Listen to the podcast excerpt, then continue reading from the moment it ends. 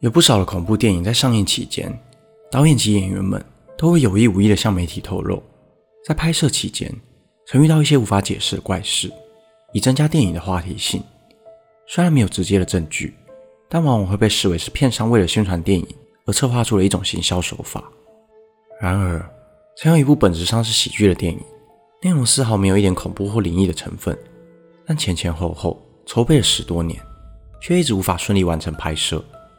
因为大部分曾接触过该剧本的相关人士，都在短时间内相继遭遇了不幸。由于这一连串不可思议的巧合，巧得令人感到邪门，以至于至今依旧有不少人们认为这是一部被诅咒的电影。大家好。我是希尔，欢迎收看本期的都市传说。今天这集就让我为大家介绍被诅咒的电影《阿图克》。一九六三年，以风刺小说闻名的加拿大作家穆蒂卡伊里奇勒发行了一本名为《无与伦比的阿图克》的小说，内容主要是在描述一名因纽特人阿图克在阴错阳差之下，从出生地加拿大的巴芬岛。来到多伦多这个大城市，由于从未在大城市生活过的阿图克，在多伦多闹出了不少笑话，引发了一连串的闹剧。而原本个性耿直的阿图克，也因为受到大城市现实且残酷的影响，变成了一个自大又贪婪的人。虽然其中包含不少讽刺人性的桥段，但总体来说，依然是一部黑色幽默的喜剧。在无与伦比的阿图克出版不久后，便立刻大获好评，有不少好莱坞的知名导演都相中了该剧本。渴望能将其翻拍成电影。最后，在一九七一年，加拿大电影中心的创办人，同时也是加拿大电影界的著名大导演诺曼·杰维森，在众多电影公司的竞争中，从莫迪卡伊手上取得了小说的授权，并找来了当时同样地位不凡的编剧陶德·卡罗尔，一同为电影《阿图克》的拍摄计划做准备。两人花了十年的时间撰写剧本，将阿图克人物设定改编成阿拉斯加人。故事背景也从原本的多伦多变成了美国第一大城的纽约。眼看电影史上又一部经典大作即将诞生，但却在电影开拍的前夕发生了众人无法料想的意外，迫使电影暂停了拍摄计划。一九八二年年初，导演诺曼·杰维森正在为电影进行选角，他看中了当时在周六夜现场中崭露头角的喜剧演员约翰·贝鲁西，导演向其抛出了橄榄枝。而约翰·贝鲁西在看过剧本后，也答应了邀约，决定饰演主角阿图克的角色。然而，过了两个月，在电影即将开拍前，一九八二年三月五日，约翰·贝鲁西在加州一间酒店被私人保镖发现时，已经没有了呼吸、心跳，当年只有三十三岁。经过法医的化验，死因被确定为吸食过量毒品。而前一晚和约翰在一起的歌星凯瑟琳·史密斯，因为为其注射过量毒品。而被判过失致死罪，入监服刑了十五个月。由于约翰·贝鲁西意外的离世，导演也不得不暂停《阿图克》的拍摄。直到六年后，电影的拍摄计划才又重启。这回由另一名喜剧演员山姆·基尼森担任电影的男主角。一九八八年，电影终于正式开拍。但在电影开拍仅仅八天时，山姆就因为不满意《阿图克》的结局，执意要求导演更改剧本。就在双方都坚持不肯退让的情况下，山姆选择拒演，电影再度被迫停拍。而电影公司也以违约对山姆进行提告。这场官司打了四年。当电影公司与山姆双方进行协商阶段时，电影的重启之路似乎就近在咫尺。然而，山姆却出了一场车祸。一九九二年四月十日，山姆开着一辆庞迪克跑车，在前往内华达州的公路上。车上还载着他刚新婚不久妻子，同行的友人则在后方开着另一台车。在一行人前往目的地的路上时，对向车道有一辆雪佛兰卡车正在试图超车，但却突然失控，朝着山姆的方向迎面撞了上去。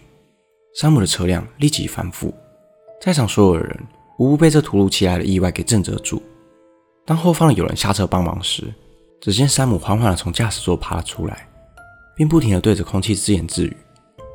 我不想死，我不想死。为什么？有人回忆，山姆当时似乎就在和某个人说话一样。接着，山姆淡淡的说出：“好吧，好吧，好吧。”话音一落，山姆便渐渐失去意识。随后，救护车来到了现场，但在山姆送医后，仍然不治身亡，得年三十八岁。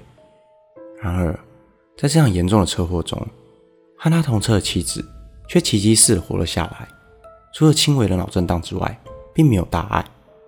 而警方在肇事的车辆上查获了一罐罐的空啤酒罐，并确定这名卡车驾驶酒驾才是酿成这起意外的主因。在山姆意外去世后，电影公司并没有放弃拍摄阿图克。两年后，四十三岁的加拿大喜剧演员约翰·坎迪获邀演出，但约翰·坎迪接获邀约后，并没有直接答复，只是先拿了剧本回家研读。几天后，却在自家中因为突然心脏病发而骤然离世。更离奇的是，约翰·坎迪的编剧好友麦克·奥多诺霍曾与约翰一起讨论过该剧本，但在约翰离世后没几个月，麦克也因为脑溢血去世。就这样，所有接触该剧本的演员都相继的死去。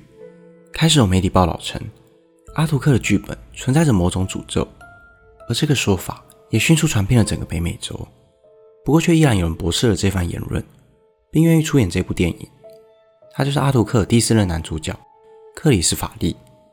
一九九七年，电影公司找上克里斯洽谈片约。克里斯听闻后表示，非常乐意参与演出。尤其是在得知自己的偶像约翰·贝鲁西也曾接演过该部电影，便一口答应。但在同年年底，克里斯在拍电影前传出了噩耗，死因就和他的偶像约翰·贝鲁西一模一样，同样是死于吸毒过量。更诡异的是，两人生命都停留在三十三岁。而同样身为演员的菲尔·哈特曼是克里斯生前的好友，菲尔曾看过阿图克的剧本，并鼓励克里斯出演男主角。但在克里斯意外去世没多久后，菲尔也死于一场谋杀。此后，阿图克这部电影就此停摆。而这样的结局似乎也印证了传说中的诅咒。阿图克这部本是充满欢乐的喜剧，也成为了众多好莱坞导演眼中最恐怖的电影。一九九九年，阿图克的编剧陶德·卡罗公开表示，对于痛失这些才华洋溢的演员感到十分的不舍，但所有的不幸都只是巧合。因为这四名曾参与演出阿图克的演员，不仅有体重过重以及慢性疾病的问题，也都曾有酗酒和药物成瘾的不良习惯，并再次表示，关于阿图克的诅咒，只不过是在一切巧合之下捏造出来的谣言。而当年撰写该小说的作家和导演以及编剧等人，也依然健在，并没有受到诅咒的影响。因此，与其说该部电影遭受了诅咒，我更认为这或许是大多数喜剧演员的宿命。总是习惯在众人面前展现笑容，为人们带来欢乐。喜剧演员却无处释放内心深处的负面情绪，最终，药物和酒精成为了他们唯一的出口，并一步步的将他们推向深渊。根据统计，有不少我们熟知的喜剧演员都曾饱受抑郁症纠缠，包括豆豆先生、金凯瑞以及台湾喜剧宗师倪敏兰。已故喜剧演员罗宾威廉斯曾表示。几乎所有认识的喜剧演员都深陷抑郁的困扰，但他们却习惯用笑容来隐藏内心的孤独，用欢笑冲散悲伤。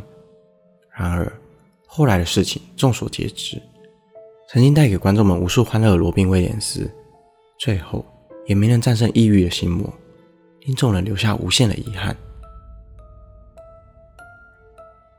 本期的内容就到这里，如果想看更多都市传说系列的影片，欢迎订阅我的 YouTube 频道。如果想用听的，也可以到各大 Podcast 平台上关注我。